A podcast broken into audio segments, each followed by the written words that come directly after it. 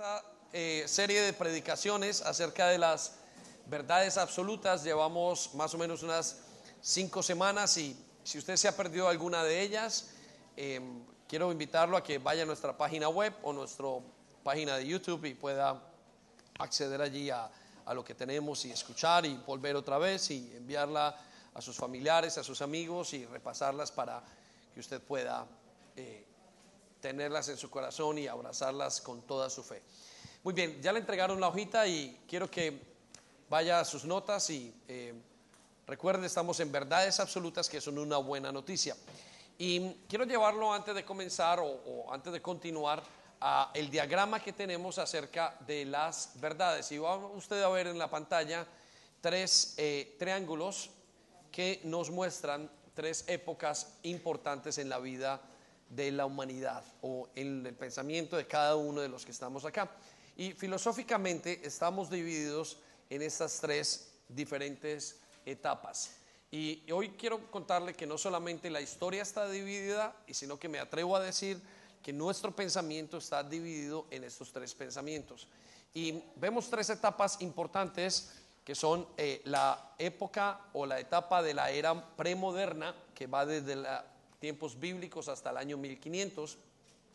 Luego tenemos la etapa o la época del modernismo, que va desde el año 1500 al año 1900. Y luego tenemos el, pre, el postmodernismo, que va, data de más o menos de los años 1900 hasta el tiempo en el que estamos en este momento. ¿Y por qué esto es importante? Pero pastor, ¿por qué me está mencionando usted hoy filosofía y, y, por qué estamos hablando un poco del tema? Bueno, porque estamos en un tipo de pensamiento diferente y la iglesia necesita aprender a pensar y necesita entender en qué tiempos está. Entonces, eh, voy a repasar esto y es una de las cosas que más insisto en que el conocimiento nos quede supremamente claro. Necesito que usted se lo lleve porque necesita llevárselo a su casa, usted necesita llevárselo a su familia. Eso es algo que está pasando. Y usted puede ver en el primer triángulo que es la época del premodernismo y encontramos que Dios era la verdad. Repita conmigo, Dios, era la verdad. Y eso significaba que toda la sociedad, el mundo entero, las familias, los individuos, tomaban y pensaban de acuerdo a lo que Dios había dicho. Y en segundo lugar, en, esa manera de pensar en la época premoderna, el hombre colocaba la lógica. Y en tercer lugar, las sociedades se agrupaban o se colocaban o, o, ponían los valores a la sociedad. Ahora, ¿por qué es importante resaltar esto? Porque en ese tiempo, para este tipo, para estas personas que vivieron durante esta época, era muy sencillo creer en Dios. Era tan fácil creer en Dios, no había otra alternativa. De hecho, eh, eh, en los colegios se enseñaba esto.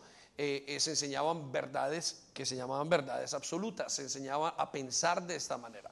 Pero la época del modernismo es, es, esa época que vino a partir del año 1500 y eh, hasta el año 1900, en las cuales se vio la revolución industrial y se vieron muchísimos cambios tecnológicos, cambió algo en el pensamiento de las personas. Y lo que cambió tuvo que ver con la manera como nosotros observamos la vida. Y lo que pasó aquí es que el hombre comenzó a poner su eh, propio análisis o poner su propia eh, lógica y lo que llamamos la lógica humana en todos los aspectos de la sociedad, de las familias, eh, en cómo vivían sus vidas, en, en, inclusive en creer en Dios. Y por eso esta época era, tenía una gran dificultad en creer en milagros. ¿Por qué creer en, era tan difícil creer en milagros? Porque no, los milagros no son lógicos, los milagros son ilógicos humanamente hablando. Los milagros no se conciben con los cinco sentidos, los milagros son algo que yo no puedo explicar. Y por eso esta época es muy, el cambio fue muy importante. Y esos milagros entonces, eh, la característica de esa época es que en el, en el modernismo estamos, eh, eh, es que la lógica desplaza el conocimiento de Dios. Y usted puede ver allí, ¿sí? Muy bien, vamos a esperar a media. Ok, aquí estamos. Y en el, en el modernismo, la lógica, el pensamiento humano, el hombre desplaza el conocimiento de Dios. Y la sociedad se mantenía en, un, lugar muy, muy parecido al antiguo o al premodernismo, pero mantenía sus valores rigiendo la sociedad y, las cosas no habían cambiado, pero estaban poniéndose bien difíciles. Ahora estamos en un tiempo nuevo y en el tiempo en el que estamos es en el posmodernismo. Repita conmigo, posmodernismo. Muy bien, es la siguiente slide. ¿ok? Posmodernismo. Y en este posmodernismo vemos una cosa muy diferente y este es el momento en el que estamos nosotros. Vemos que la sociedad desplaza la lógica humana. Vuelvo a repetirlo, la sociedad desplaza la lógica humana y Dios queda en tercer lugar en el conocimiento. Y quiero, quizás si nos muestran estas tres gráficas en una sola gráfica, mostrarles y enseñarles algo. Eh, hay tres tipos de personas o tres tipos de pensamiento. Uno, los que son como premodernistas, creen en Dios sin ningún problema y, y, sus vidas se rigen sin ningún problema. Y quiero quizás decirle esto, este es el padre de familia que llega a su casa y acaba de conocer a Jesús y conociendo a Jesús está tan seguro de quién es Dios y comienza a cambiar todo alrededor en su vida y comienza a poner en orden su familia y lo dictamina. Y no le importa su lógica. Hay muchas cosas que dice, mira, esto no tiene ni lógica para mí. Yo no aprendí esto en mi niñez, yo no, no nunca lo vi, pero sabe una cosa, voy a poner esto en orden. Esos son los premodernistas. Miren, en esta época la gente cambiaba inclusive las leyes de la sociedad. Las leyes de la sociedad eran marcadas por lo que decía Dios en su palabra y por eso vemos grandes, eh, eh, grandes, vamos a decir, herencias o legados en la sociedad que vemos hasta el día de hoy. ¿Por qué? Porque en ese tiempo todas las decisiones se tomaban de acuerdo a Dios. Pero en la sociedad moderna o en el pensamiento moderno, o en la época moderna, el hombre comenzó a meterle lógica. Y ese es parecido al papá que llega a su casa y dice, mire, eh, yo hago lo que tiene sentido. Si no tiene sentido y la Biblia no tiene el sentido que es, yo voy a hacer lo contrario. Y esas son las personas lógicas. ¿Por qué no oramos por un milagro? No, si es que milagros no existen. Yo, creo que hay que trabajar duro para hacerlo. Esas son las personas que son eh, eh, eh, lógicas y que se ven al día de hoy en la iglesia. Yo no sé si usted es uno de estos y, quiero que usted quizás cambie el pensamiento para que comprenda cómo tener una buena relación con Dios. Pero en el tercer punto tenemos los postmodernos y son aquellos que creen en verdades relativas. Y la característica de esta época en la que estamos viviendo es que ya no hay verdades absolutas. Es decir, todo el mundo tiene una pequeña verdad en algo y la gente cree esa pequeña verdad. Por ejemplo, hay em, una de las cosas que está pasando en los últimos, eh, creo que son tres o cuatro años desde que el movimiento LGTB cogió tanta fuerza en la sociedad, es que muchos jovencitos se están volviendo eh, em, o declaran que son del sexo opuesto, o perdón, sí, del sexo opuesto, y al declarar eso lo están haciendo no por convicciones, sino porque está a la moda. Es una verdad relativa. Entonces, eh, han, visto en, las cifras y en las, en las estadísticas un gran porcentaje de niños que se declaran del sexo opuesto o que su cuerpo o que declaran un, problema de, identificación a nivel sexual y está creciendo exponencialmente. La razón es no porque ellos estén convencidos, no porque sea lo que esté pasando, sino porque sus padres están en una sociedad relativa. Dice, está bien, está de moda en el colegio, lo acepto, está de moda esto en el colegio, lo acepto, y sus vidas se rigen de acuerdo a lo que la sociedad piensa. Entonces, quiero que piense usted en cuál, a cuál es su nivel, su sistema de pensamiento, a cuál es cuál es el lugar donde usted piensa que está, cuál es su manera de pensar. Y estoy totalmente seguro que, que le va a ayudar a pensar. Entonces, Em, nosotros para continuar nuestra vida con Cristo necesitamos tener verdades absolutas, necesitamos poner a Dios de primero. Y hoy quiero decirles que eh, categóricamente vamos totalmente en contra de la sociedad.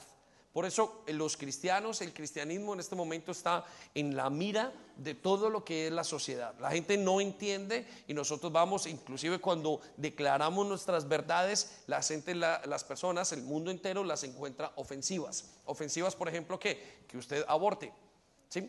Eh, eh, que usted diga no al aborto, ¿no? No que usted aborte, sino que usted diga no al aborto. Más, sin embargo, las compañías como por ejemplo Apple, eh, Amazonas, todas esas grandes compañías están intentando decir, mire, vamos a promover el aborto y usted dice, estoy en contra de los grandes gigantes, por ejemplo, financieros. Todo tiene que ver con la manera en que pensamos, los colegios, las casas, todo lo que está pasando. Bueno, les voy a contar una, una, anécdota y volvemos a las tres triángulos, por favor, un segundo. Em,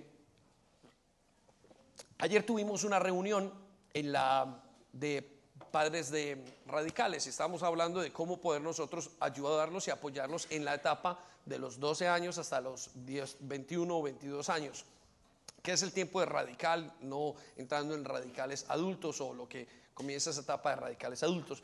Y una de las cosas que encontrábamos es que este nivel de pensamiento, la última, el último triángulo, el, el posmodernismo, está en nuestra iglesia. Y es, inevitable que esté en nuestra iglesia. No quiero que usted se entre en estado de pánico, pero quiero que usted aprenda cómo manejarlo. Y, y es inevitable que esté en nuestra iglesia porque el mundo en el que vivimos, los colegios, están enseñando a nuestros jóvenes a vivir por emociones, por experiencias. De hecho, la eh, palabra radical, la visión radical quiere decir que nuestros jóvenes puedan tener una experiencia radical que cambie sus vidas. Y eso tiene que ver con el posmodernismo. Estamos ayudando. ¿Por qué? Porque ellos quizás ahora la manera de pensar es un poco diferente, sin embargo, la manera de solucionarlo sigue siendo igual. En la época premoderna, eh, cuando un joven venía a aprender de la palabra de Dios, simplemente se sentaba algo, por ejemplo, con lo que habla el catequismo de, de Westminster, que eran eh, las doctrinas principales de la iglesia reformada en ese momento, inclusive aquí en Inglaterra, como decían, eh, hablaban acerca de, quién es Dios, qué es el Espíritu Santo, eh, cuáles son las doctrinas principales, y la gente simplemente venía y tomaba sus decisiones conforme a lo que oía y entendía. La convicción que tenía era conforme a lo que leía. La convicción de la iglesia del día de hoy es conforme a lo que siente es conforme a lo que siente. Por eso tenemos tanto evangelio y tantas iglesias promoviendo el sensacionalismo. Y, hay una combinación, usted tiene que experimentar alegría, usted tiene que experimentar ciertas cosas, pero a veces muchas personas piensan que si no experimentan algo con sus cinco sentidos, no tienen y no es de Dios. Pero quiero decirle que eso está lejos de la realidad. Miren, la música ahora presenta, por ejemplo, eh, usted encuentra y una de las cosas que pasa con, el, con uno de los instrumentos, el bajo, usted está cantando y a usted le entra algo muy especial y siente como un, movimiento en su cuerpo. Eso es, una, una, onda musical que lo toca. Y a veces la gente no la tiene y dice, creo que Dios faltó, pero está lejos de eso. Dios no está hecho y la vida con Dios no está basada en sentimientos, está basada en convicciones. Y vaya conmigo a Mateo capítulo 24, versículo 35 que es lo que usted tiene allí en la primera, es el primero de los versículos. Y mire lo que dice, el cielo y la tierra pasarán o desaparecerán. El cielo y la tierra van a desaparecer. El Señor dice, mire, todo lo que usted ve, todos los sentimientos, todo lo que usted observa con esos cinco sentidos, todo va a desaparecer. Eso no es lo que queda. Pero ¿qué va a pasar? Mi palabra, pero ¿qué va a permanecer? Mis palabras no van a desaparecer jamás. Repita conmigo, mis palabras, la, palabra de Dios, más fuerte, la palabra de Dios, no desaparecerá. Los principios bíblicos, las verdades absolutas que marcan y que hacen y que fundamentan la fe cristiana no van a desaparecer.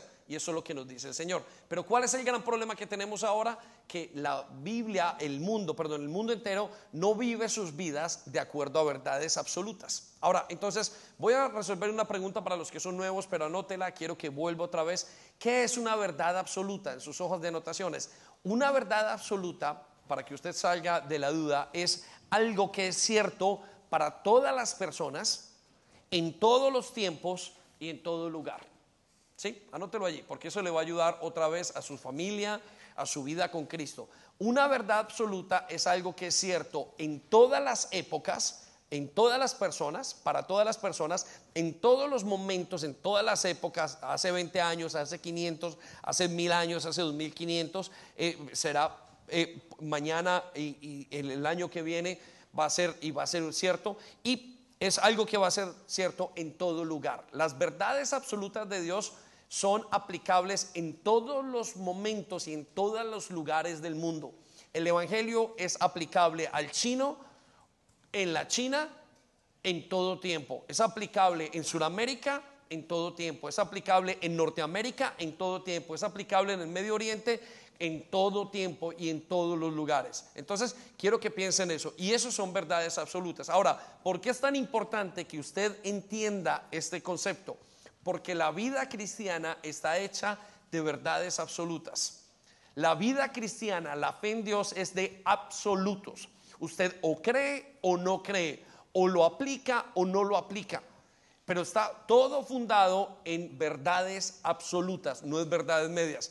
He ahí la gran amenaza que tenemos, que tienen nuestros familiares, que tienen nuestros hijos, que tienen nuestro pensamiento al día de hoy. Entonces, eso es muy importante que lo tengamos en cuenta. Ahora, en los últimos predicaciones hemos visto las verdades absolutas que son buenas noticias. ¿Y por qué queremos verlas? Porque queremos que usted se aferre a esas verdades absolutas. El mundo entero se las va a decir, el mundo entero se las va a cambiar, pero la Biblia necesita, la iglesia necesita volver otra vez a reforzar y a tener, a, aferrarnos a esas verdades absolutas para que usted crezca en su fe. Muy bien, voy a llevarlo entonces a la primera verdad absoluta que vimos hace una semana. La primera verdad absoluta, usted la tiene en sus notas para que termine de anotar, es Jesús se hizo hombre para que yo pueda identificarme con él. La primera es, Jesús se hizo hombre para que yo pueda identificarme con él. Repita conmigo, para que yo pueda, más fuerte, para que yo pueda identificarme con Él. Necesito que entienda, esta es la primera y es la base de todas las verdades absolutas que usted tiene en su vida. Ahora, ¿por qué es tan importante? ¿O qué quiere decir esto para aquellos que llegan ahora y que no lo han visto nunca y que no han podido entender qué es lo que estamos hablando? Y es que la primera verdad absoluta que se aplica a todo creyente en todas las épocas es que el Dios del cielo se hizo hombre para venir e identificarse conmigo. Y quiero decirlo de alguna manera más sencilla. Déjeme se lo explico.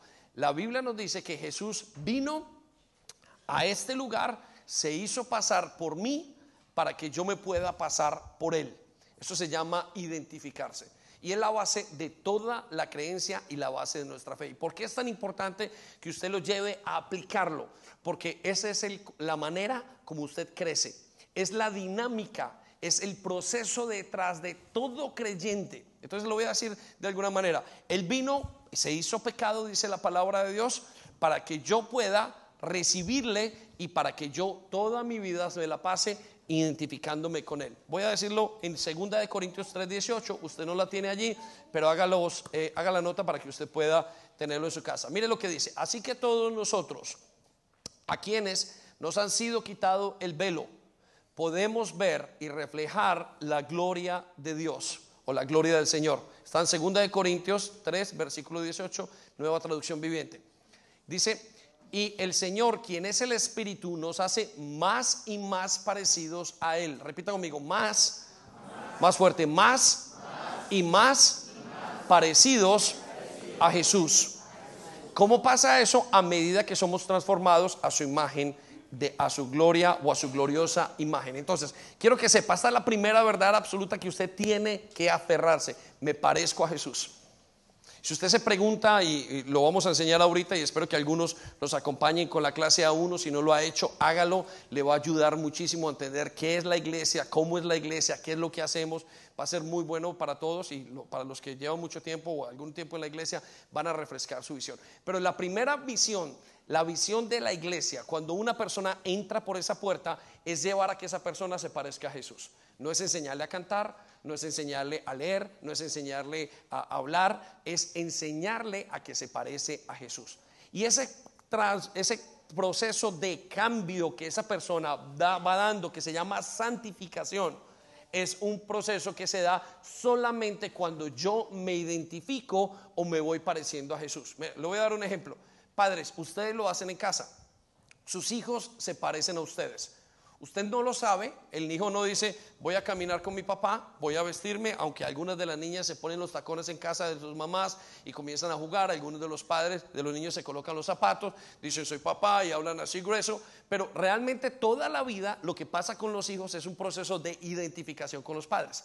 Por eso es que nosotros nos terminamos pareciendo a nuestros padres. Independiente, así usted lo vea viejo, feo, gordito, bajita, como sea, eh, usted se va a parecer a su papá. Y de hecho, vamos a escoger a alguien en el matrimonio parecido al papá, a la mujer, y, el, hombre va a escoger algo parecido a, a la mamá, ¿no? Entonces, ese proceso se llama un proceso de identificación.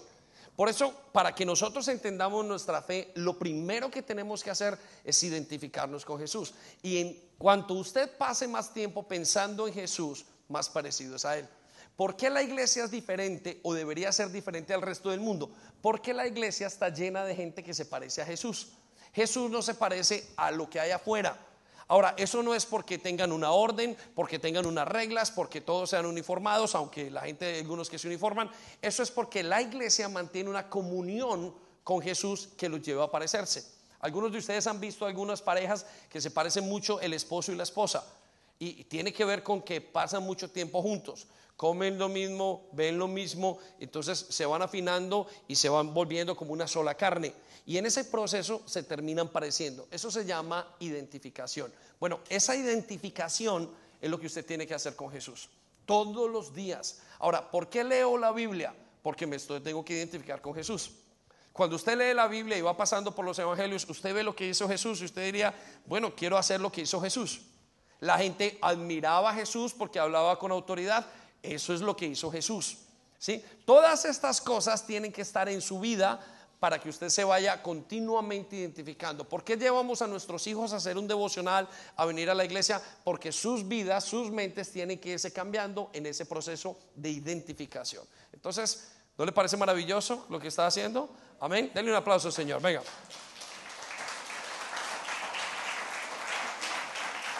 Lo voy a llevar al segundo, a la segunda verdad absoluta que es de suprema importancia para usted y es Jesús murió por mis pecados para que yo no tenga que morir. Anótelo allí. Jesús murió por sus pecados. Allí. Jesús murió por sus, murió por usted. Más bien Jesús murió por sus pecados para que usted no tenga que morir. Para que usted no tenga que morir. Pastor, ¿por qué es importante esto? Bueno, le voy a decir por qué es importante. Porque la vida cristiana y la, eh, los principios cristianos son principios espirituales legales. Repita conmigo, legales. Las verdades a la gravedad. Si usted rompe la ley de la gravedad, usted tiene un efecto por la ley de la gravedad. Todo lo que el hombre siembra, recoge. Si usted hoy se toma algo caliente, se quema. Es una ley, la ley de la termodinámica. Cualquier ley que usted vea. Bueno, la vida cristiana está hecha, o el mundo entero, nuestras vidas están fundamentadas en leyes. Por eso usted tiene que ponerse los anteojos de un abogado para poder comprender qué es y poder interpretar bien la vida cristiana. Por eso decimos, cuidado, es una ley que lo que siembras, eso vas a recoger. ¿Por qué? Porque es una ley, es algo que está. Y una de las leyes que están más claras para toda la humanidad y que rigen al ser humano es la ley de la muerte por el pecado. Repita conmigo, la muerte, Por, el pecado. por el pecado. La ley demanda la ley, la, ley espiritual demanda que todas las personas que pecan deben de morir. La consecuencia del pecado es la muerte. ¿sí? Por eso esto es tan grave como lo veníamos diciendo en las últimas predicaciones. De hecho, si usted quiere eh, añadir o, llegar a la conclusión o llegar a una razón por qué pasan las cosas en el mundo, no piense quién es Dios. Piense, las cosas pasan por el pecado. ¿Por qué se separa una familia? Por el pecado. ¿Por qué hay un padre infiel? Por el pecado. ¿Por qué un joven consume drogas? Por el pecado. ¿Por qué un joven conoce una persona, un, un varón consume pornografía? Por el pecado. ¿Por qué se deshace una familia de pelea? Por el pecado. ¿Por qué se daña la familia? Por el pecado. Ahora, ¿cuál es el pecado? Eso es otra cosa. El pecado puede ser robo, el pecado puede ser idolatría, todo. Y el pecado daña la vida del ser humano pero no solamente la daña, sino que hace que la persona sea o tenga y tenga que recibir por ley la muerte. Por eso es importante que usted entienda esto. Dice la Biblia en segunda en primera de Corintios 15, 2, no sé si la tenemos allí en la traducción del lenguaje actual, lo leo rápidamente. Dice, si continúan confiando en esta buena noticia, serán salvos. Escuche, pero si no, de nada les servirá haberlo aceptado. Versículo 3. Lo primero que les enseñé fue lo mismo que yo aprendí, que Cristo murió en lugar de nosotros.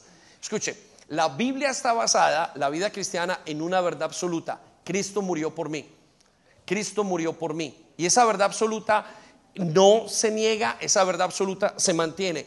Mire, esta verdad es tan importante, tan absoluta en su vida, que es la razón por la cual una persona da su vida por el Señor. Los apóstoles. Los apóstoles estaban en el Evangelio o en, la antigua, en los tiempos bíblicos, dieron su vida por Jesús por esta verdad absoluta.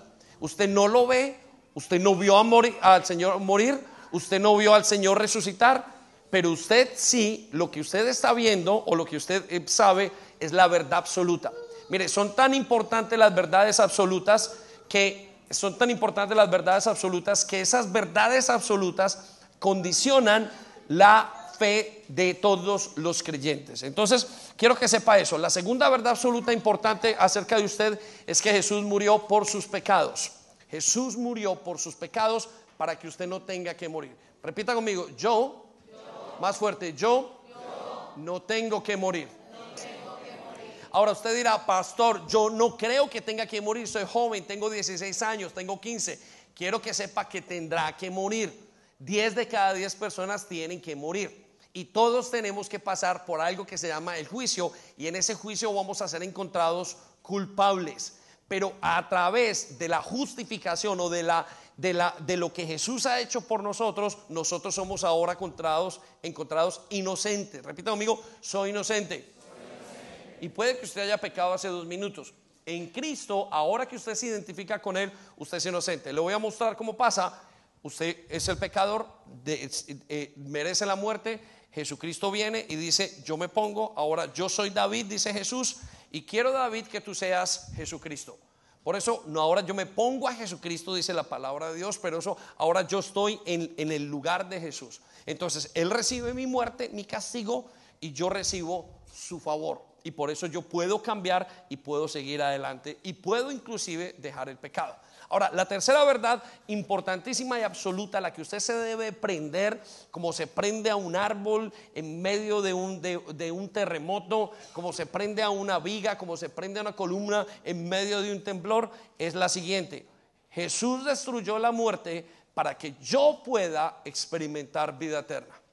Jesús destruyó la muerte para que yo pueda experimentar vida eterna. Repita conmigo, tengo más fuerte, iglesia. Tengo, vida, eterna.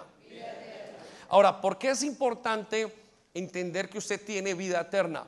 Usted dirá, y, le pasa a muchos jóvenes y a muchos creyentes que no tienen y no entienden que es esta verdad absoluta. Eh, déjeme se lo planteo. Usted vino el fin de semana a la iglesia, cantaron una estupenda canción, tenemos un gran grupo de alabanza, levanta y usted llora en ese momento y se fue contento a su casa y dijo, y, alguien le plantea, ¿y la vida eterna? Y usted dice, no la necesito. De hecho, ni creo que tenga la vida eterna. Y, o no me preocupa. Y esa es la modalidad de los creyentes al día de hoy. La modalidad de los creyentes es pensar, voy a la iglesia mientras mis sentimientos se estremezcan, mientras yo llore, mientras caiga en el suelo, mientras tiemble. Y no estoy diciendo que ninguna de estas cosas sean buenas o malas. El Espíritu Santo se mueve con quien quiere y como quiere, cuando quiere. Pero lo más importante es que usted ahora tiene una verdad absoluta. Los sentimientos van a cambiar porque no son una verdad absoluta. Usted hoy se puede sentir mal porque tiene gripa. Y hoy se puede sentir mal porque sus oídos están, eh, eh, quizás eh, como me pasa a mí algunas veces cuando tomo unas bebidas muy dulces y, y, siento que se va a explotar toda la cabeza y siento el sonido malo y esto. Y mentiras que es el mismo sonido de la semana pasada no tiene que ver los sentimientos, tiene que ver mis verdades absolutas. Y la verdad absoluta que usted tiene es la vida eterna. Ahora, Pablo dice esta declaración y yo quiero que usted ponga su atención en esto. La declaración de Pablo dice, si usted en este momento vive su vida cristiana solamente con lo que tiene en el momento, con trabajar, con que su vida eh, eh, eh, tenga un, un buen fin de semana, con que tenga un buen trabajo, con que goce de buena salud. Y te dicen, pastor, eso es todo lo que necesito. No, no, no. La Biblia nos dice que tenemos vida eterna. Y que esa vida eterna es lo que cambia todo lo que somos. Miren, cuando usted tiene vida eterna, dice la Biblia que si usted considera que solamente tiene eso y no necesita la vida eterna, usted es el hombre más miserable del mundo. Repito, amigo, soy miserable, si pienso así. ¿Y por qué? ¿Por qué es miserable? Porque se está perdiendo la parte más importante de la vida cristiana.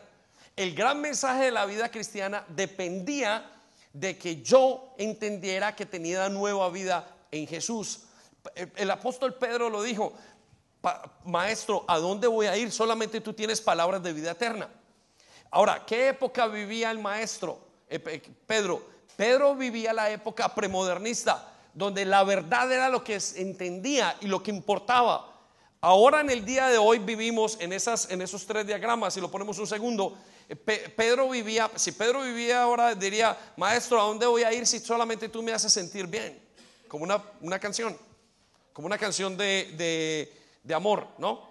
¿A dónde voy a ir si solamente tú me haces sentir tan bien, tan caliente, si tú solamente tú me haces llorar?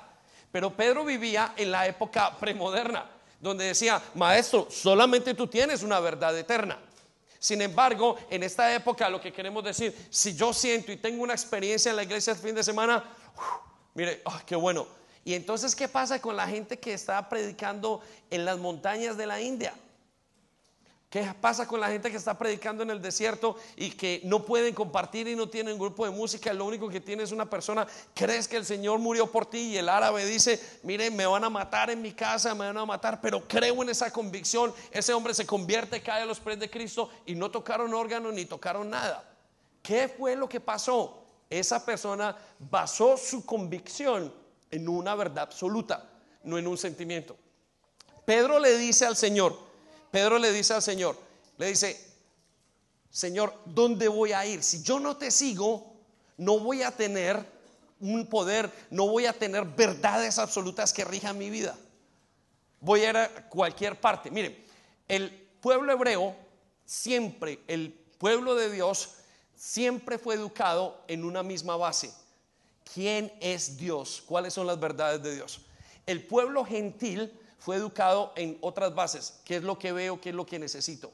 Por eso Jesús les dice cuando le piden sus discípulos que le enseñen a orar y le decían, enséñanos a orar. Y él les dice, miren, no sean como los demás del mundo, o como los gentiles, más bien dice, ¿Por qué? Porque ellos están pensando en la ropa, están pensando en la hora, están pensando en el presente, están pensando en qué van a comer, en qué van a dormir.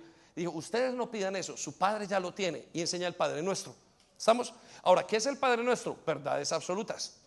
Por eso cuando Pedro vuelve y dice, Pedro no está preocupado de qué va a comer, Pedro está preocupado de a dónde van a ir, cuáles son las verdades absolutas que este Mesías está diciendo. ¿Estamos? Y eso tiene que ser con usted. ¿Por qué? Porque cuando usted fija las verdades absolutas y entiende la verdad de la vida eterna, todo lo hace en base a eso. Le voy a hacer esta pregunta. Le voy a hacer esta pregunta. La pregunta es, en la última semana, ¿cuántas veces, cuántas veces usted tomó una decisión en esta última semana? ¿Cuántas veces tomó una decisión basado en la eternidad? ¿Sí? Regáleme la atención, no se preocupe. Esta semana, ¿cuántas veces tomó una decisión basado en la eternidad? Pastor, no entiendo, ¿qué quiere decir eso? Déjeme, le digo qué quiere decir. ¿Cuántas veces corrigió a su hijo esta semana, padre? Para que usted vuelva a verlo en la vida eterna.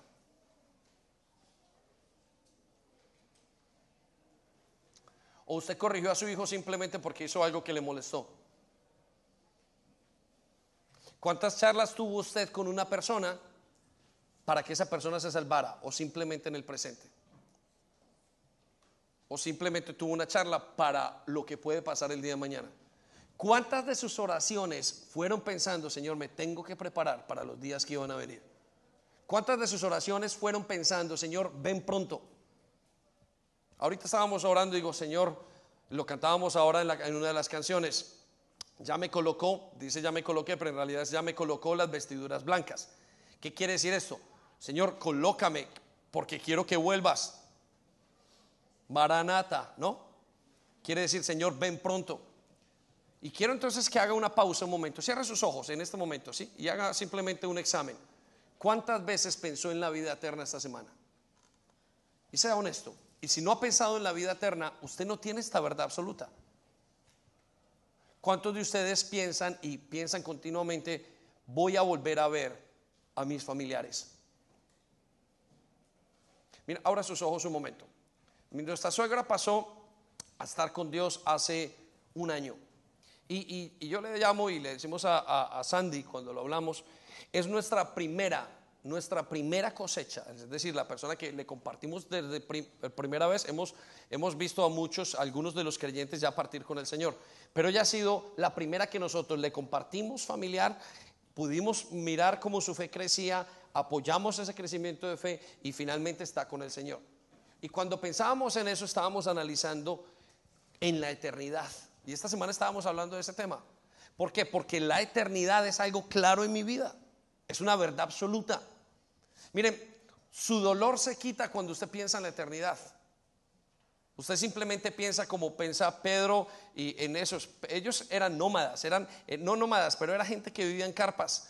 Y al vivir en carpas, los judíos y todos ellos habían sido creados con la misma mentalidad, una mentalidad que dice en el libro de Hebreos, ustedes están aquí simplemente por un momento.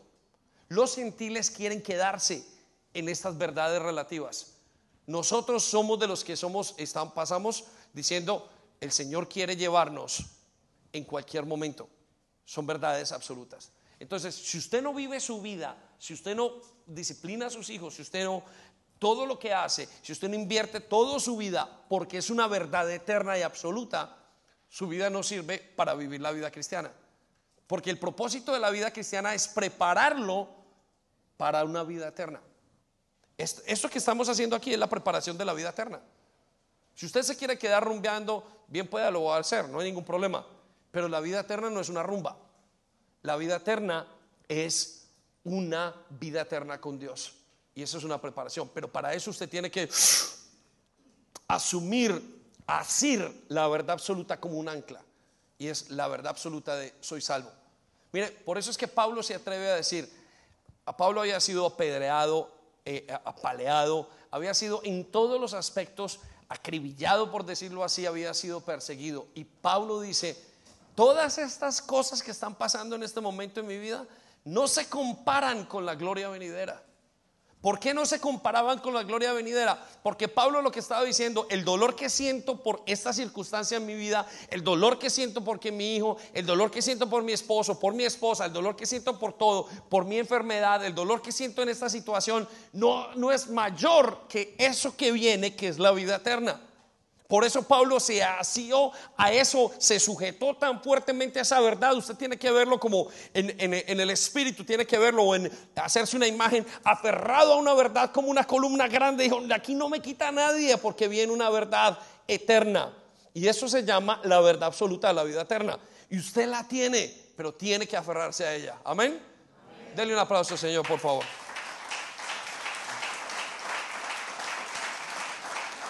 Quiero llevarlo a la cuarta verdad. Entonces, recuerde, usted tiene que ir aferrándose a esa.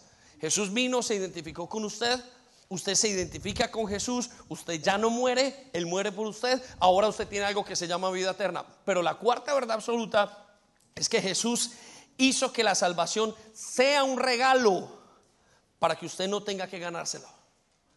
Jesús hizo que la salvación sea un regalo para usted. Esa es una verdad absoluta necesita aferrarse a esa verdad, porque vendrán días en los que usted dice, tengo que hacer algo para pagar, tengo que alcanzar algo para ser como Jesús, tengo que hacer algo para que Dios me cambie. Y esa es lo que se llama la línea entre una persona espiritual y una persona religiosa.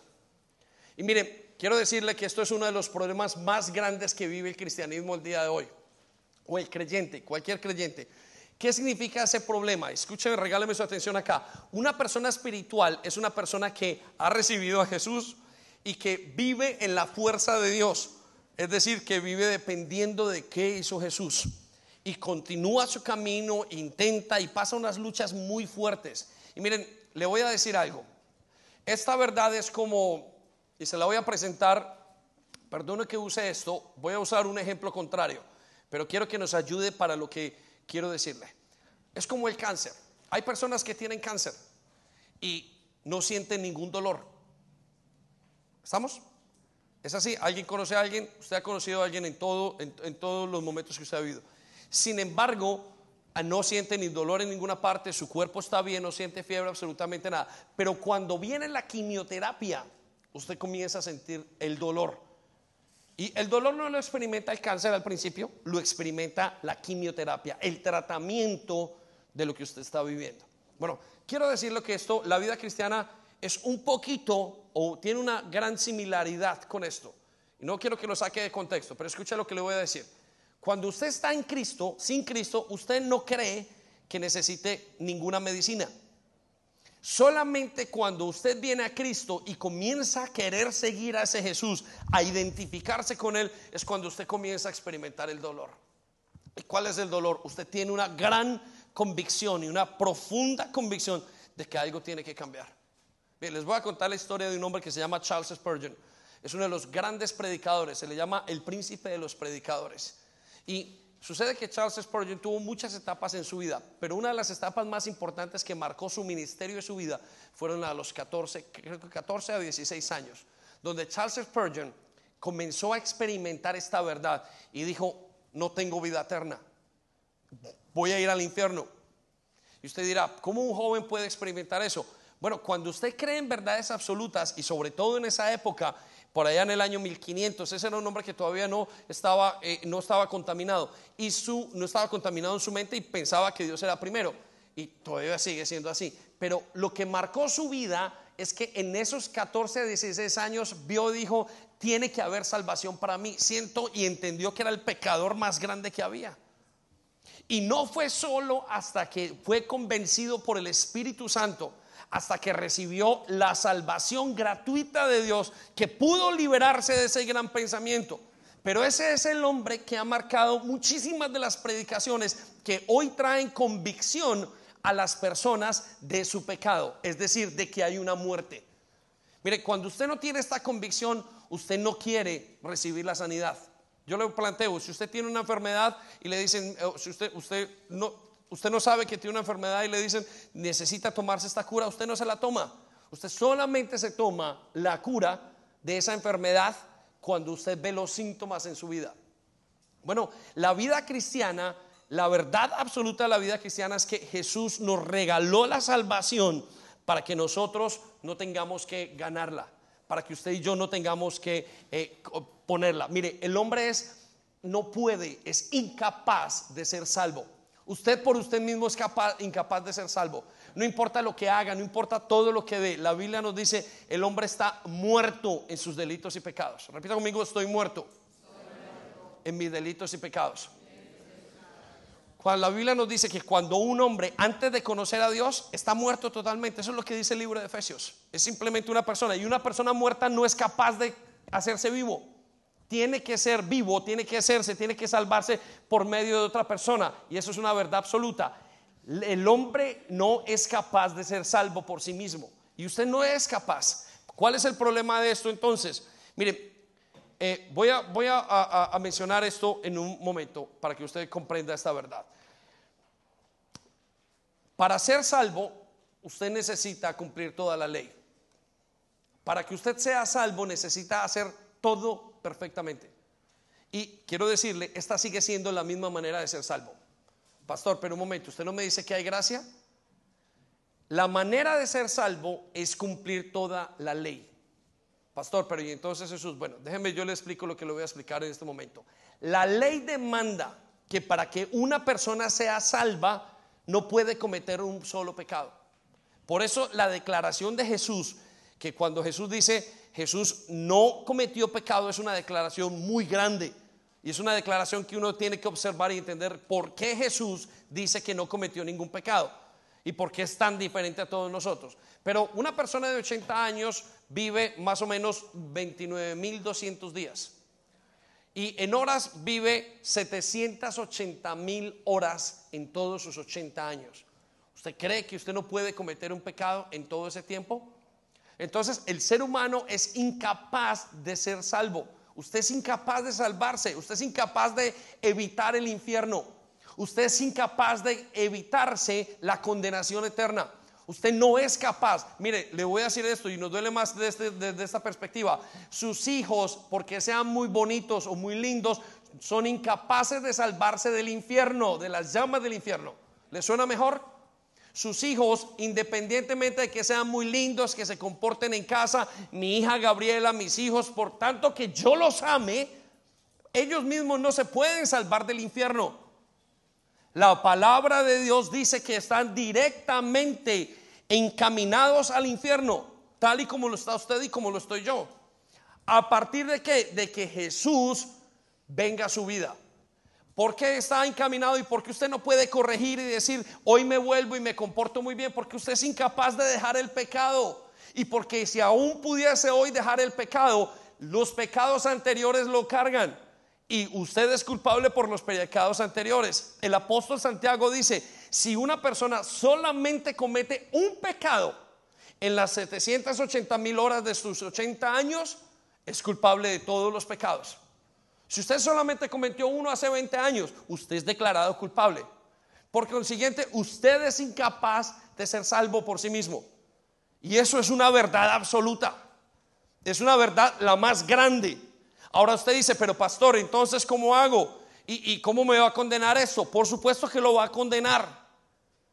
Pero ¿qué dice la Biblia? Que usted tiene que cumplir la ley para ser salvo. Entonces voy a llevarlo un momento en sus notas a Mateo capítulo 5, versículo 17. Quiero que vayan conmigo a este versículo porque es muy importante y es parte de la verdad absoluta. Entonces, ¿cómo ser salvo? Bueno, la palabra de Dios nos dice que cuando usted se acerca a Jesús, escuche esto, cuando usted se acerca a Jesús, Mateo 5, versículo 17, nos da esta declaración de parte de Dios no malinterpreten la razón por la cual he venido. Repito, amigo, no malinterpreten. Más fuerte, no malinterpreten. Y aquí viene una cosa espectacular. Mire lo que dice, no vine para abolir la ley de Moisés. No vine para abolir la ley de Moisés o los escritos de los profetas. Al contrario, vine para cumplir su propósito. En otras versiones dice, no vine para borrar y para quitar la ley. Hay gente en su teología que cree que ahora pueden pecar sin ningún problema. Y Jesús dice, no he venido para eso. Jesús no vino a quitar la ley. Jesús vino a cumplir la ley. Ahora quiero que piensen esto. Jesús no vino a quitar la ley, Jesús vino a cumplir la ley. Repito conmigo, Jesús vino, Jesús vino a cumplir la ley. Anótelo allí, porque eso le va a ayudar. Jesús vino a cumplir la ley. ¿Qué quiere decir eso? Y esta es la buena noticia que usted no puede cumplir la ley, pero cuando usted se identifica con Cristo, Cristo ha cumplido la ley por usted. Por eso es que una persona, independientemente de su pecado, ahora viene y está en Cristo Jesús, lo que hace y lo que Dios dice, este joven ya cumplió, David ha cumplido la ley. Por consiguiente puede ser salvo. La cumplió no él, sino que la cumplió Jesús en él. Y eso es muy importante para usted y para mí. Porque Jesús vino a cumplir la ley por usted y por mí. Por eso, si usted no permite que Jesús viva en usted, usted no va a poder ser transformado. Entonces, piensen esto.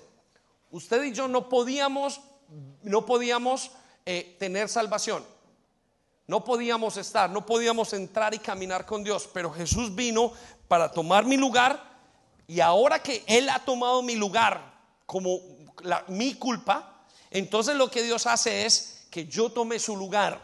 Ahora yo me pongo a Jesús. Por eso cuando una persona viene a la iglesia comienza a ser transformada, a identificarse con Jesús continuamente y sus pecados van siendo borrados, su manera de ser van siendo borrados. Sus pecados fueron borrados, pero su manera de cambiar, su manera de transformarse se va dando. ¿Por qué? Porque se va identificando, va aprendiendo a cumplir la ley. Por eso es que ustedes y nosotros, muchos de nosotros ya no pecamos tanto como pecábamos antes. ¿Se ha detenido a preguntar por qué usted ya no peca tanto como antes? No tiene que ver con su autodisciplina. no tiene que ver con su comportamiento. Y usted está en su casa diciendo, como el, hombre lobo, tengo que, por favor, eh, cójame de aquí, eh, amárreme a la silla porque van a llegar las 12 de la noche y estoy a punto de pecar. No, en la manera en que usted está en Cristo y que usted comienza a caminar, a identificarse con Cristo todos los días, a pensar, usted comienza a pensar como Jesús piensa, a sentir como Jesús siente y a actuar como Jesús actúa. Y eso se llama santificación. Repita conmigo, santificación. Que es lo mismo que se llama transformación. Y eso que se llama santificación o transformación es lo que hace que usted peque menos y comience a cumplir la ley. Comience a cumplir la ley en Cristo Jesús. Ahora, vaya conmigo a Primera de Corintios, capítulo 15, y usted lo tiene allí. Y, perdón, no es Primera de Corintios, es Romanos 3, versículo 24. Ahora como creyentes cumplimos la ley en Jesús, somos justificados, somos limpiados y nuestra vida es totalmente diferente. Mire, eso le tiene que dar a usted un descanso muy grande. Pastor, ¿y qué pasa cuando peque? Vuelva a Jesús, vuelva a mirar a Jesús. Porque la Biblia dice, amados, no quiero que, no, no, habla y se lo parafraseo, no quiero que pequen, pero si pecan, abogado tenemos para con Dios, Cristo Jesús. Usted tiene un abogado que lo representa. Y no solamente lo representa ante el Padre, sino que también lo ve a usted y esa es su gran verdad. Por eso es que usted y yo podemos hoy cambiar. Por eso nosotros vivimos una vida justa. ¿Por qué podemos vivir una vida justa? Porque estamos en Cristo Jesús. Y esa es la gran noticia que usted tiene al día de hoy. Dele un aplauso al Padre, por favor, ¿sí?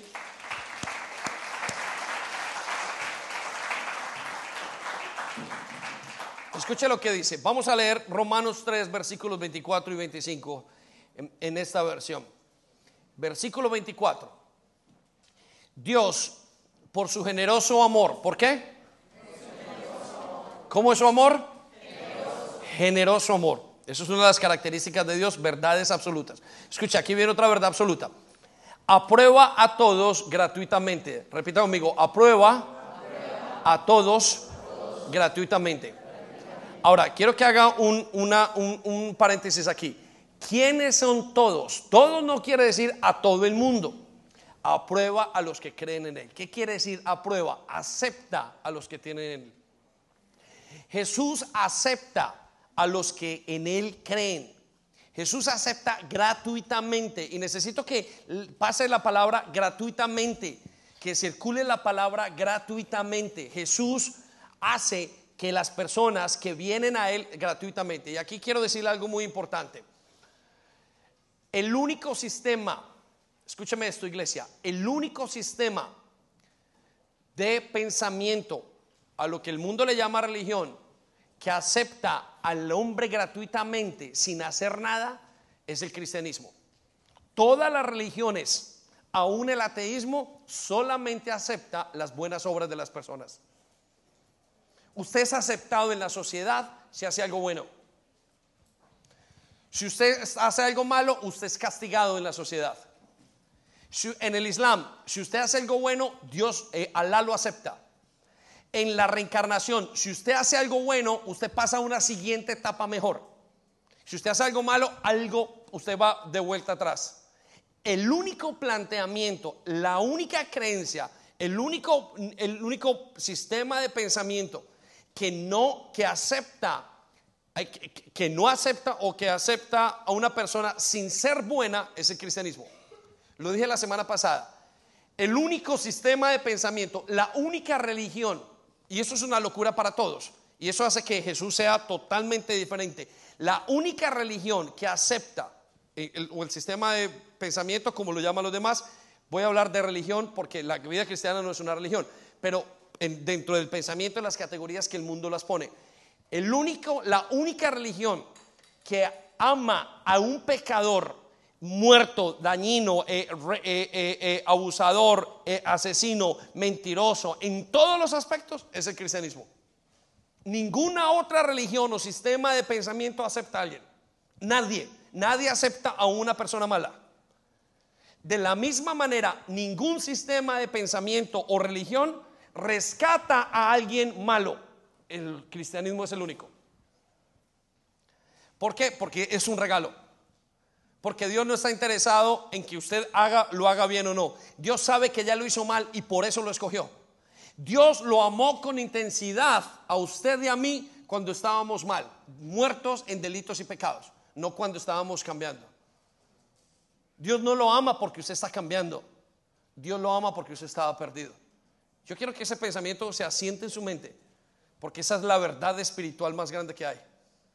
Por eso cuando una persona es cuando una persona entiende eso es espiritual, pero deja de ser espiritual y se vuelve religiosa cuando entendiendo esto comienza en un momento y dice, Dios tú me salvaste, pero yo creo que tengo que ayudarte en algo. Y usted comienza a justificarse por sus obras. Ahora, pastor, entonces, ¿nos portamos mal todos? No. La fe es gratuita. Y cuando usted recibe la fe, hay algo que pasa en su vida. Usted simplemente comienza a portarse bien. ¿Cómo hace la gente para dejar de pecar? Identificarse con Jesús. Se lo muestro. Jesús vino, el rey del cielo viene como Dios para tomar su lugar. Ahora se parece a David. Se parece todo el pecador que es David. David dice, Jesús, déjame Déjame tu carne, tus huesos, tu culpa, yo recibo tu pecado. David quiere ahora que hagas y te pongas detrás de mí. Y yo ahora estoy detrás de Jesús. ¿Cómo dejo de pecar? Porque observo a Jesús. Porque viendo a Jesús todos los días, pienso como Jesús, medito como Jesús, intento seguir a Jesús, me intento parecer a Jesús. Miren, quiero decirle esto, su más grande modelo es Jesús. Tiene que ser y se lo tiene que poner aquí. Usted se necesita terminar pareciendo a Jesús. Los años, sus hijos tienen que verlo parecido a Jesús. Y eso es lo que va a marcar la diferencia. Usted no deja de pecar obligándose. Eso lo hace la religión. La religión decía, deja de pecar, golpe. Se flagelaba, se golpeaba el cuerpo y ¡ah! dejaba de comer. Eso hace la religión. Mi esfuerzo para alcanzar a Dios. Dios dice, mi esfuerzo para que tú me alcances. Usted le tendrá que dar un aplauso, solo yo. Dele un aplauso, por favor. Escucha lo que dice. Dios por su generoso amor entonces acepta a los que creen gratuitamente. Aquí viene. Escucha lo que dice. Es un regalo de Dios. Repito amigo, es un regalo de Dios. Note las siguientes palabras. Es hecho posible porque Jesucristo lo hizo lo necesario. Vamos a ver despacio en esto. Es hecho posible. ¿Quién lo hizo posible? Jesucristo. ¿Por qué? Porque Jesucristo hizo lo necesario. No hay nada más que usted pueda hacer. Quiero que circule la palabra lo necesario. Jesucristo hizo lo necesario. No dice David hizo lo necesario. Pastor, entonces me quedo en mi casa haciendo la televisión. No, no, no, no. Usted tiene que escuchar, pero Jesús ya hizo lo necesario. Ahora camine detrás de Jesús. Si Jesús ya hizo lo necesario, usted tiene que caminar detrás, detrás, detrás, detrás. Detrás de Jesús. Parezcase a Jesús. Coma como Jesús. Hable como Jesús. Hay algunos que yo recuerdo hablaban como en Colombia, hablaban como rolos y los criticaban y usted no es rolo, otros hablaban como españoles y usted no es español, otros quieren decir hablar en el acento inglés. Ahora hable como Jesús. Piense como Jesús. Mire lo que dice. Jesús hizo lo necesario para liberarnos del pecado. Siguiente versículo. Mire lo que dice el siguiente versículo. Dios ofreció a Jesucristo para ser posible. ¿A quién ofreció? No dice que ofreció a Sandy, no dice que ofreció a Caterine, no dice que ofreció a Jean-Pierre, no dice que ofreció a Daniel, no dice que ofreció a Daniel, dice a, a Fabián. Dice, ofreció a Jesucristo para ser posible por medio de su muerte el perdón de los pecados. Usted no tiene que morir, Él ya murió por usted. Usted va a morir de otra manera y se lo voy a explicar en unos segundos. Ahora, mire lo que dice en la siguiente parte. El perdón se recibe a través de la fe. ¿Cómo se recibe el perdón? ¿Cómo se recibe el perdón? Un momento, ahí dice, el perdón se recibe a través de los actos, de lo que usted haga. No, dice, el perdón se recibe a través de que usted entiende de la fe en que, que este Jesús vino, era Dios, se hizo hombre y ahora por lo que él hizo me ha perdonado a mí y yo tengo que recibir ese perdón. ¿Y cómo recibo ese perdón? Caminando detrás de él, recibiendo esa salvación. Escuche lo que sigue la siguiente parte del versículo. Él ofreció a Jesucristo, vuelve a decirlo. ¿A quién ofreció? Como sacrificio. ¿Cómo qué? Muy bien, es Él el sacrificio, no usted ni yo. Para demostrar que Él siempre es justo. Repita conmigo, justo. Miren, algunos dicen, esto lo, voy a mencionar de esta manera. Y unos pensarán que es injusto. Esto es como un examen que tiene 10 preguntas. Y el maestro le coge la mano al estudiante y le dice, uno, verdadero, falso, verdadero, falso, verdadero, falso, verdadero, falso, la uno, la dos, la tres. Y el muchacho aprobó el examen. ¿Quién hizo el examen?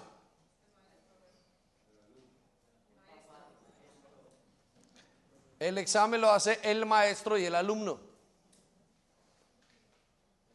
La salvación es algo que Dios hace en nosotros. Ahora, la gente dice, es injusto. Yo no es injusto. Mire, legalmente es muy justo. Dios es el juez. Y hay tres palabras que necesito que usted se meta en su mente. Repita conmigo, Dios es justo. Repita conmigo, Dios hizo justicia. Repita conmigo, Dios justificó. ¿Qué quiere decir Dios es justo? Dios vio que había una persona que necesitaba ser eh, condenada y él no dejó de darle la condenación. David necesitaba ser condenado. Entonces él es justo, le voy a dar el castigo. Él hizo justicia, le entregó el castigo y castigó a Jesús en vez de David. Él justificó a David para que David fuera justo. Entonces, quiero que piensen eso, esas tres cosas. Dios es quien hace toda la obra por usted y por mí. Y sabe una cosa, cuando uno termina de pensar en esto, Dios se lleva toda la gloria. Yo, Señor, tú recibiste el castigo por mí, pues tú me tenías que declarar culpable. Y me dice, te declaré culpable. Digo, vale, Señor, pero y, cómo lo hiciste? Te declaré culpable, pero yo recibí el castigo tuyo. Y Señor, tú eres justo, pero tú me justificas y también hiciste justicia. Y en eso consiste la verdad de su fe. Van a llegar momentos donde dice usted en su mente, no merezco ser creyente. Porque Satanás lo que va a hacer es mover sus verdades absolutas. Eso es lo que él mueve. Él no mueve el sentimiento. Él pone una iglesia y los pone a todos a llorar aquí y, pone toda la música al estilo. ¿No se ha dado usted cuenta que cuando usted ve televisión o, eh, eh, eh, televisión o películas y están en un momento en invierno en la película y su casa está a 20 grados, no han cambiado los grados, pero cuando entonces dice, hace como frío, ¿no? Y lo que usted está es percibiendo todo lo que está pasando en la película porque usted está metido allí. Esos son sentimientos. Satanás va a ir en contra de sus verdades absolutas, no de sus sentimientos. Usted va a sentir frío o calor cuando él quiera. Por eso usted tiene que decir, Señor, tú me salvaste. Yo no tengo que hacer nada para salvarme a mí mismo. Escuche lo que sigue en la siguiente parte. Para demostrar que Él siempre es justo. ¿Para qué? Para demostrar todo esto que está haciendo Dios es demostrando continuamente que Él es bueno, que Él es bueno, que Él es bueno y que Él es bueno. Cuando usted pone todo el rompecabezas junto, usted dice, Dios es bueno, Dios se lleva la gloria. Mire, para demostrar que Él siempre es justo en lo que hace, lo demostró en el pasado cuando su paciencia pasó por alto los pecados de muchos y también ahora al aprobar a todo aquel que confía en Jesús. ¿El que confía en quién? En Jesús. Entonces quiero que piensen en esto. La cuarta verdad que necesito que usted se aferre es a la verdad que Jesús hizo que la salvación sea un regalo para usted. No, y para que usted no tenga que ganarla. Pero quiero llevarlo a la última y el grupo de alabanza me puede acompañar. La última verdad del día de hoy a la que necesito que usted se aferre es que Dios o Jesús hizo que la salvación fuera por fe para que usted solamente tenga que arrepentirse. Usted dirá, pastor, bueno, ya me dijo el cómo. Perdón, ya me dijo qué es lo que me pasa. Ahora, ¿cómo lo acepto? ¿Cómo hago yo para recibir ese Jesús? ¿Qué tengo que hacer? ¿Subir una montaña? ¿Bajar? ¿Tengo que, que hacer una ofrenda? ¿Tengo, ¿Qué tengo que hacer para recibir este Jesús? Y la Biblia dice, no puedes hacer nada. Lo único que puede hacer el creyente para recibir a Jesús es arrepentirse. Repita conmigo, arrepentirse. Otra vez, arrepentimiento. Muy bien, y quiero llevarlo al libro de Hechos capítulo 2, versículo 36. El libro de Hechos capítulo 2 versículo 36. Y quiero que escuchen estas palabras, ¿sí? Quiero que se pongan en este momento. Le estoy a punto, los voy a poner en contexto. Estamos a punto de comenzar, estamos terminando de escuchar uno de los más grandes discursos o predicaciones que hay. Y voy a decirle esto, es la predicación más pura que hay. Es el mismo día que vino el Espíritu Santo sobre las personas. Ahora, a veces uno recibe eh, y ora al Espíritu Santo y uno está bien y de repente pasa y pierde toda su atención. Eso nos pasa como creyentes y le pasa a usted. Pero en este caso, los creyentes, los apóstoles, estaban en ese momento recibiendo el último, el primero de los mensajes que pudieran haber sido dados por el Espíritu totalmente, lo más puro. No, ha habido una predicación más pura en cuanto a los creyentes o en cuanto a los seguidores de Jesús que esta. Y es la predicación del el libro de Hechos capítulo 2, versículo 36 al 38. Y usted la tiene allí en sus notas, pero véala allí desde arriba. Y escuche lo que dice. Al final de la predicación Pedro dice, por lo tanto, le dice a todos los que estaban allí, ese día la iglesia se juntaron más de tres mil personas. Esa iglesia creció exponencialmente ese día. ¿Cómo sería el mensaje? Y escuche lo que dice. Por lo tanto, que todos en Israel sepan, sin lugar a dudas, que a este Jesús, a quien ustedes crucificaron, Dios lo ha hecho tanto Señor como Mesías. Escuche lo que está diciendo. Dice, todos ustedes, los que están aquí, les voy a decir una verdad absoluta. Les voy a decir una verdad como nunca la han escuchado. Y es una verdad absoluta. Y quiero hacer una, un paréntesis estaba leyendo acerca de Barna. Barna es el grupo de estadística más conocido en el mundo cristiano americano y es donde las estadísticas de la iglesia se ven continuamente. Y, la estadística de la iglesia de Barna nos decía que la nueva generación, la generación como hasta los 15 años, no son apáticos al Evangelio. y decía una cosa muy singular. Decían, ellos quieren escuchar verdades absolutas. Ellos quieren que les digan quién es Jesús, no quieren que los entretengan.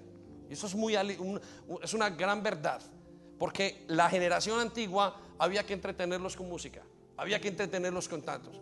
Pero parece que esta generación ha salido de una manera diferente, diciendo, quiero que nos digan verdades, quién es Jesús verdaderamente, necesito escucharlo. Y parece que no tienen vergüenza. Ahora, ¿Por qué digo esto? Porque cuando nosotros vivimos, cuando nosotros enseñamos en nuestros hogares, en nuestras iglesias, verdades absolutas, pasa lo que está pasando en este momento. Y escuche lo que dice, esta verdad absoluta que le dice Pedro. Por lo tanto, que todos en Israel, que todo el mundo sepa esta verdad absoluta, que a este Jesús, quien ustedes crucificaron, Dios lo ha hecho el Señor como Mesías. Escuche eso. Las palabras decía, este es Dios.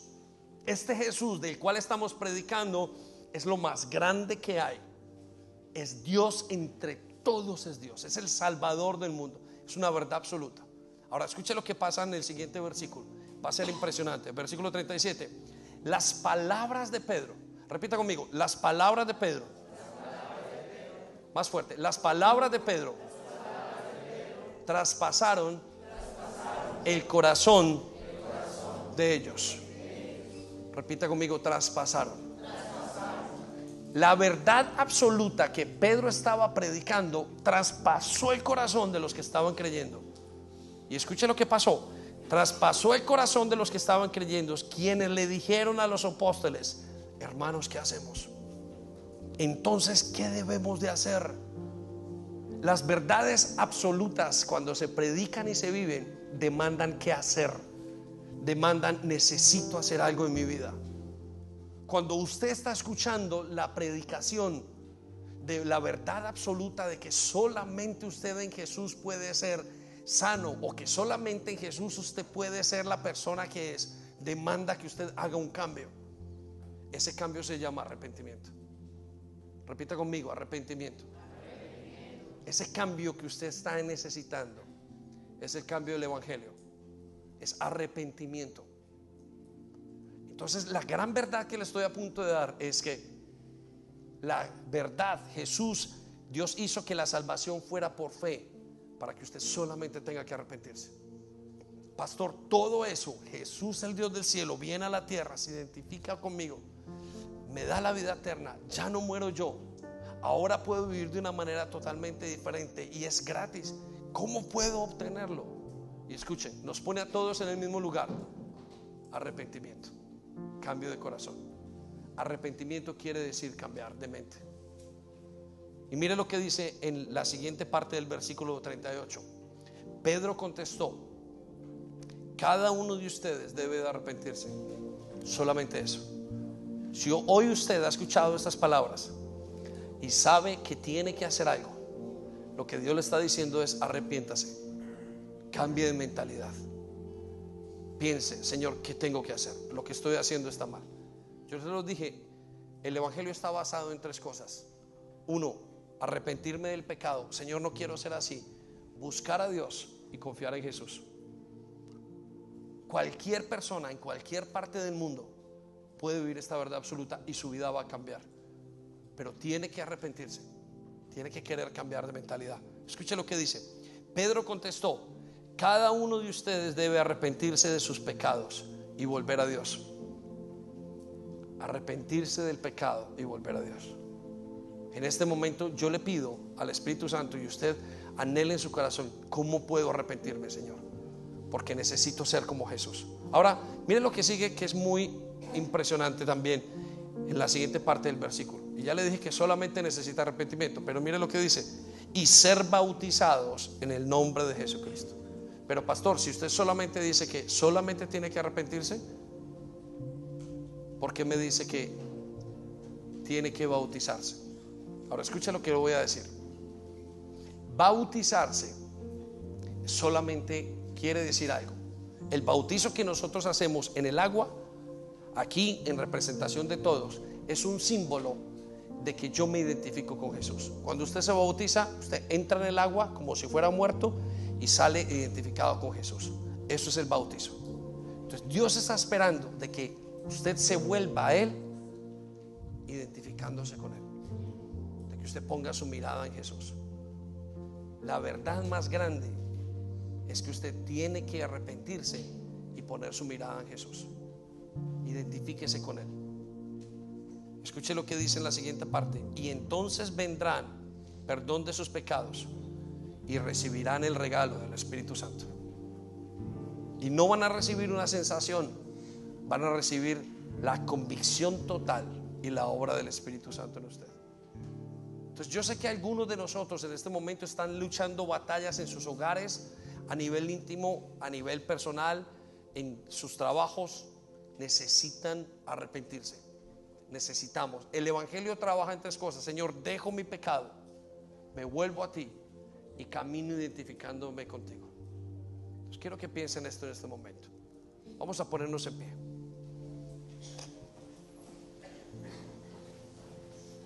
Jesús se hizo hombre para que yo pueda identificarme con Él. Quiero que piensen eso. El Dios del cielo vino a este mundo para que yo me pueda identificar con Él. El Dios del cielo, Jesús, murió por mis pecados para que yo no tenga que morir. Jesús destruyó la muerte para que yo pueda experimentar la vida eterna. Jesús hizo que la salvación sea un regalo para que yo no tenga que ganarla. Jesús hizo que la salvación fuera por fe, para que solamente tenga que arrepentir. Así es que cierra tus ojos. Padre, gracias. Gracias por hacernos asir en este momento a tus verdades absolutas. Señor, queremos escuchar las verdades absolutas tan claras, tan claras, Señor, desde tu mismo trono, para poder asirnos a ellas. Queremos ser como Paulo que se juntó y se abrazó a esa única verdad que dijo y fue capaz de decir, lo que pasa en este momento no se compara con la gloria que vendrá, con la gloria de conocer a Jesús. Hoy mi deseo es conocer a Jesús. Y yo quiero pedirte, Espíritu Santo, que nos visites en este momento, que visites a mis hermanos y traigas convicción de cada una de estas verdades. Yo te pido en el nombre de Jesús que si alguno no ha entendido que tú moriste por él, hoy, hoy tú le reveles. Que si alguno no ha entendido que es por fe que tú le diste ese regalo, que hoy pueda venir a ti. Hoy yo te pido en el nombre de Jesús, por el poder de la vida eterna, que quita todo dolor, como dice en el libro de Hebreos, hoy puedan recibir descanso. Hoy en el nombre de Jesús te pido, Señor, que venga toda convicción para guiar familias, para guiar matrimonios, para saber cómo vivir, para crear hijos en el nombre de Jesús, para hacer ministerios, para servir en la iglesia, para vivir vidas en santidad, para dejar la pornografía, para dejar el odio, para dejar el orgullo, para atacar toda altivez, para quitar todo estrés, para quitar toda enfermedad para tener sanidad, para quitar todo aquello que esté inundando nuestras vidas. Solamente tus verdades, a Cristo solamente anhelo, solamente anhelo conocerte a ti. Yo quiero conocerte a ti, Señor. Hoy trae convicción a nuestra iglesia para parecernos a ti. Y perdónanos si no nos hemos parecido, si hemos cambiado nuestro modelo. Pero hoy vuelve a nosotros, a nuestro corazón, a nuestras casas, a nuestras familias, el deseo de parecernos a ti. Anhelamos, Señor. Pídele al Señor en el corazón que revele, que te revele, que te revele quién es Jesús. Yo quiero estas verdades. Quiero que tú seas primero en mi vida. Quiero que tú seas primero, no mi lógica. No quiero que las verdades del mundo sean mi primer lugar. Al contrario, quiero regirme por ti.